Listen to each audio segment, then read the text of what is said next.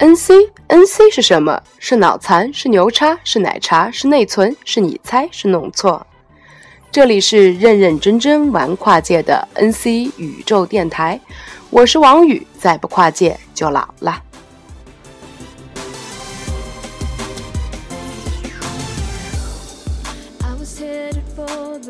之前在豆瓣上写二十五岁系列的时候，会接到不少读者给我的来信以及评论。只要不是涉及个人隐私的问题，我基本上都是一一回复，以至于我跟 Sam 半开玩笑的说，我每天都要花一段时间给读者回信，惹得 Sam 说：“哎呦，您这都跟钱老师一样，成为青年人的导师了。”千万别，我连知识分子都算不上呢，最多只是一个爱吃知识的人。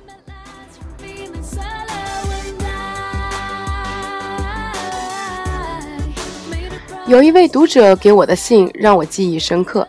她是一个来自湖南的女孩，给我写信的时候，她刚满二十五岁。她说，青年时代会因为外界因素产生或多或少的困扰，而大多数被影响到的人则是女性。啊，又是女性主义这个老话题。随即我在回信中便推荐她可以收听我们知识派对前几期的节目。没过两分钟，我又接到她的回信。里面说，可能你经常奔走于国内国外吧，会有这种中西方文化差异的思想碰撞；而像我这样长期处于国内，甚至是国内二线城市的女性，则更加需要给予自己内心坚定的力量，因为我们生存于世俗之间。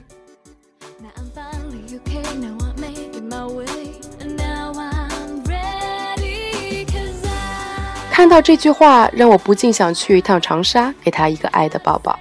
Sam 说：“幸亏有了互联网，让人可以跨越时空，找到自己内心认同的东西。”我想，如果我的文字能够给他蜡烛般的温暖，那么波伏娃的书岂不是要给千千万万女性火炬般的力量？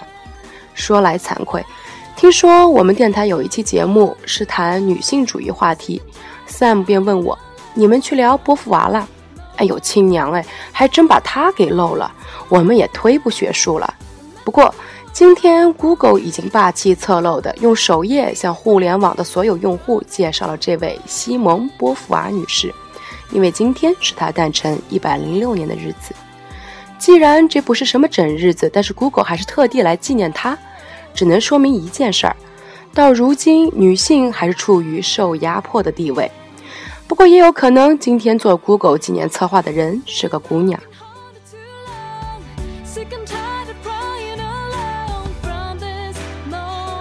回头想想，我第一次是怎么接触到波伏娃的思想呢？啊，是在一堂国际关系理论的课上。大家有没有觉得很跳痛呀？女性主义，这不是他们社会学、政治学的人才会接触到的理论吗？你们国关界的过来瞎凑什么热闹呀？拜托，你以为我们天天蹲在家里研究金胖子跟他姑父是怎么打架的吗？那种事情交给他们 CIA 就好了。我们半个多世纪前就已经开始研究国家政治文化的基本构成了。如果没有人类学家的那本《菊与刀》，恐怕日本天皇和整个立君主立宪制早就在二战后被美国人分分钟给端了。啊，我又扯远了。回到波伏娃，上课的时候老师问：“勇敢、果断、清秀、温柔这几个词，你们会比较喜欢哪两个？”大多数人都选择了勇敢和果断。老师说，这四个词单独拿出来呢，大家都会在学的是形容人的好品质。但是勇敢和果断这两个词更具男性化特征，而清秀和温柔则是女性化。放在一起，你们自己就给他们做出了高下之分，说的我们几个女生面面相觑。看来我们之所以会去学国际关系，那是因为我们都是女汉子呀。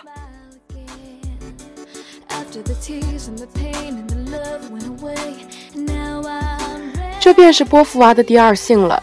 性别并不仅仅是生理上的差异，而是社会再次赋予人的角色。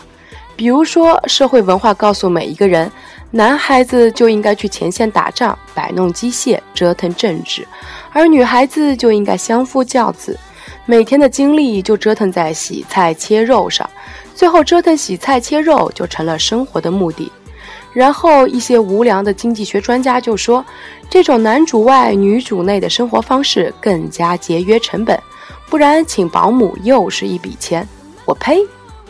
男孩子释放自己的青春活力叫做潇洒，女孩子如果释放自己的青春就变成了剩女，如果不释放自己的青春就成了怨妇，反正怎么都是不开心。然而，这就是社会权力分配的最基本的方式。用性别这个生育所不可避、不可绕过的壁垒，先干掉一半的人，然后才是另一半人的政治斗争。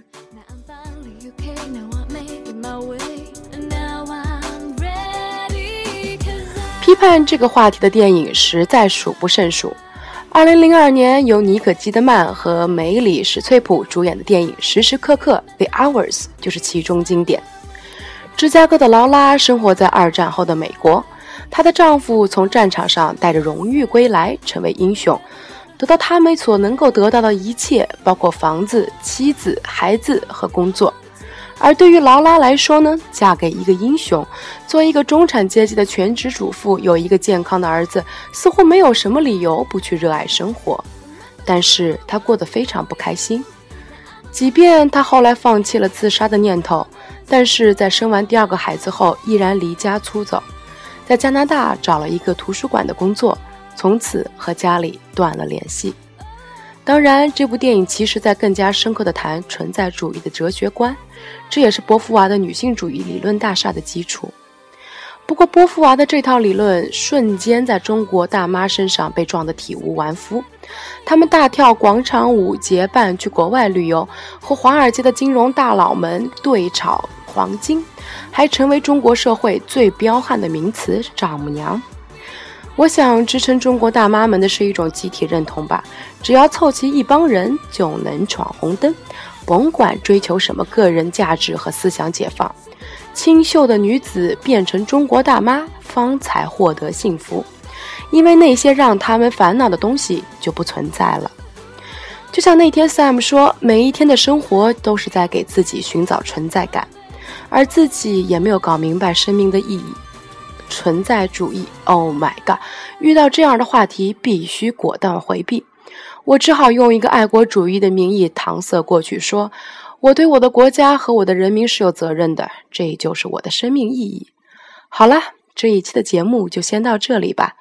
我是王宇，再不跨界就老了。